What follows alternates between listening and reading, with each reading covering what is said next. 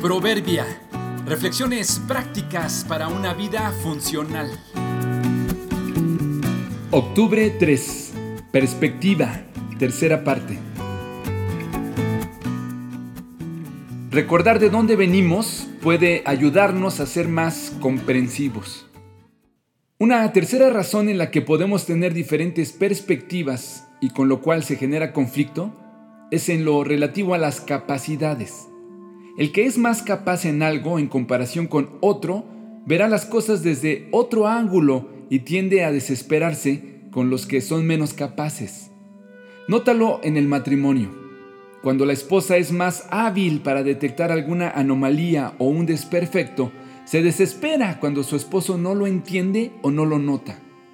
Sucede cuando él se impacienta, cuando ella se pone nerviosa de algo que en realidad es muy simple de resolver. Los maestros se molestan con los alumnos cuando estos no cumplen adecuadamente o no son comprometidos. Los alumnos piensan que el maestro es demasiado severo o no enseña bien. Los empresarios se desesperan cuando sus empleados no se esfuerzan lo suficiente. Los empleados piensan que el jefe es muy exigente y solo busca explotarlos. ¿Qué tal los padres con los hijos? Quieren que sean maduros, que hagan las cosas bien, que tomen buenas decisiones. Los hijos argumentan que los padres están pasados de moda, que no les están permitiendo vivir las etapas de su vida. Los médicos se impacientan con los pacientes. Los pacientes piensan que los médicos no les están ayudando. Los vendedores con los compradores y viceversa. El asunto aquí es otra vez un dilema de perspectiva. Cada uno ve según su capacidad.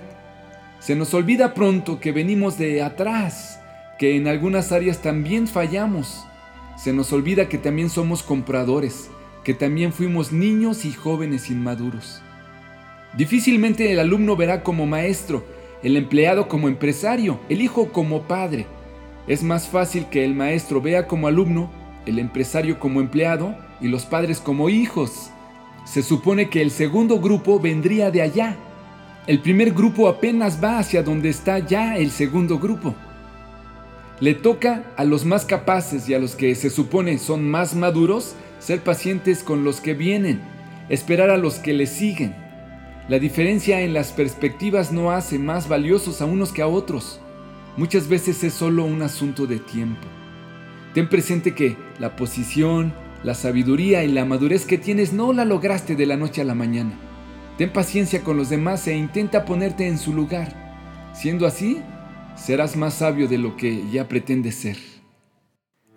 Reciban al que es débil en la fe, pero no para entrar en discusiones. Romanos 14.1